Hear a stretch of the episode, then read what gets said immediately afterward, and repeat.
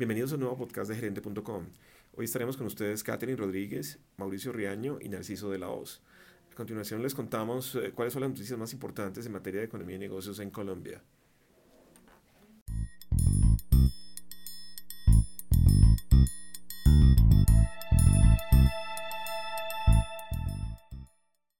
Geraldine es una madre venezolana que con frecuencia se ve obligada a cruzar la frontera binacional buscando alimentos y medicinas para sus pequeños hijos. Bajo condiciones normales, esto no debería ocurrir en un país que cuenta con las mayores reservas petroleras del mundo, 300 mil millones de barriles.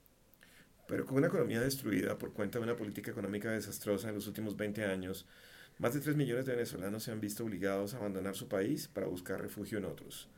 A Colombia han llegado 1.3 millones de venezolanos, lo cual plantea un desafío económico y social, tal como lo explicó Mike Pompeo, secretario de Estado norteamericano, en una reciente visita a Cúcuta y a la zona de frontera. La historia de Geraldine lamentablemente no es única. Cúcuta es solo la primera uh, parada. es un largo viaje para estos venezolanos. Estos caminantes viajan por cientos de kilómetros a pie, dentro de Colombia y a través de la región. A pesar de los riesgos que enfrentan y del amor que mantienen por Venezuela, sienten que no tienen otra opción. Para parafrasear un presidente que enfrentó circunstancias similares, señor Maduro, abra estos puentes, abra estas fronteras. Usted puede terminar esto hoy. Espero que a usted le interese. Espero que le interese lo suficiente cuando vea el horror, la tragedia, para cambiar sus métodos y dejar su país. Para enfrentar la crisis, el gobierno anunció un programa que contempla inversiones por más de 700 mil millones en las zonas fronterizas, con los cuales se busca atender a los migrantes y a los colombianos afectados por la debacle del país vecino. Entonces estamos hablando de medidas que ayudan a la competitividad, que ayudan a la generación de empleo y que ayudan también al desarrollo de los negocios. Y como lo hemos dicho, son medidas que permiten enfrentar la crisis, pero también dejar a estas zonas preparadas para un retorno de la democracia en Venezuela, que puede ser también una piedra angular de la recuperación económica de estas regiones. Según las cifras oficiales, el costo anual de la inmigración se estima en medio punto del PIB, es decir, unos 1.500 millones de dólares o 5 billones anuales. Tan grave se ha tornado la situación que el gobierno colombiano se ve obligado a revisar la regla fiscal con el aval del Fondo Monetario Internacional y la OCDE, dada la magnitud del desafío que plantea la inmigración descontrolada. Según un análisis del Comité Asesor de la Regla, el flujo migratorio de Venezuela podría alcanzar un rango entre 2,3 y 2,7 millones de personas en los próximos años, lo cual genera un choque anual sobre el gasto de medio punto del PIB en promedio.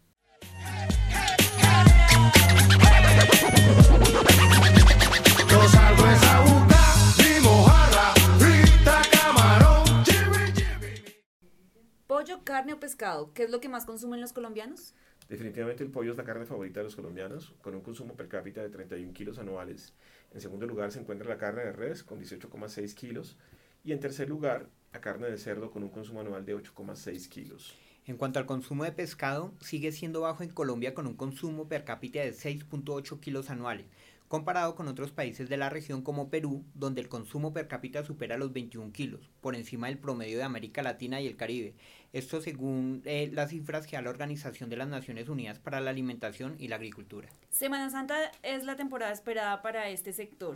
Según el reporte de la Autoridad Nacional de Acuicultura y Pesca, se espera que la producción de pescado se incremente 65% durante, la, durante esta temporada, lo que conllevaría a un incremento en las ganancias para el sector de hasta 70%.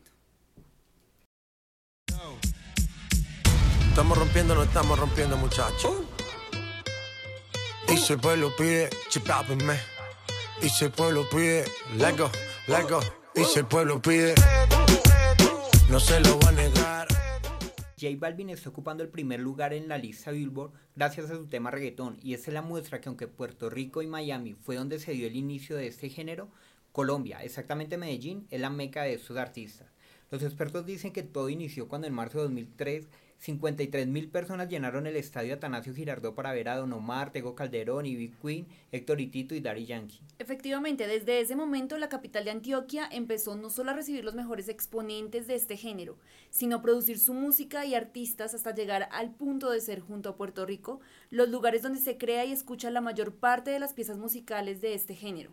Según Spotify, en esta plataforma se han escuchado alrededor de 7.500 años de reggaetón. Esta tendencia ha llevado a generar múltiples conciertos que han impulsado el recaudo tributario, teniendo en cuenta que actualmente las boletas con valor superior a 99 mil pesos tienen que pagar el 10%, dinero que se destina a la remodelación, adecuación y modernización de teatros y escenarios culturales. Y es que actualmente los organizadores aseguran que la ciudad da para realizar un evento grande cada dos meses y que hay artistas como Ari Yankee que visitan Medellín hasta tres veces en un mismo año.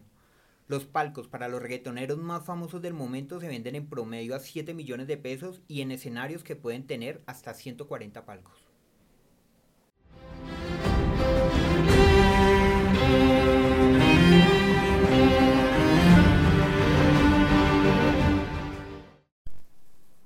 El domingo se dio el lanzamiento de la octava y última temporada de Juego de Tronos, la producción que escaló a lo máximo la popularidad de las series de televisión, una tendencia que se ha reforzado con plataformas de streaming como Netflix y las que están por venir como Disney Plus y Apple Plus. Y aunque han transcurrido más de 20 años, todo esto inició con Los Soprano y desde entonces se han dado cientos de series nuevas. Es el caso de Juego de Tronos, que este fin de semana arrasó en redes sociales con más de 58 mil trinos en Colombia, 146 mil likes y más de 10 millones de impresiones en la red social.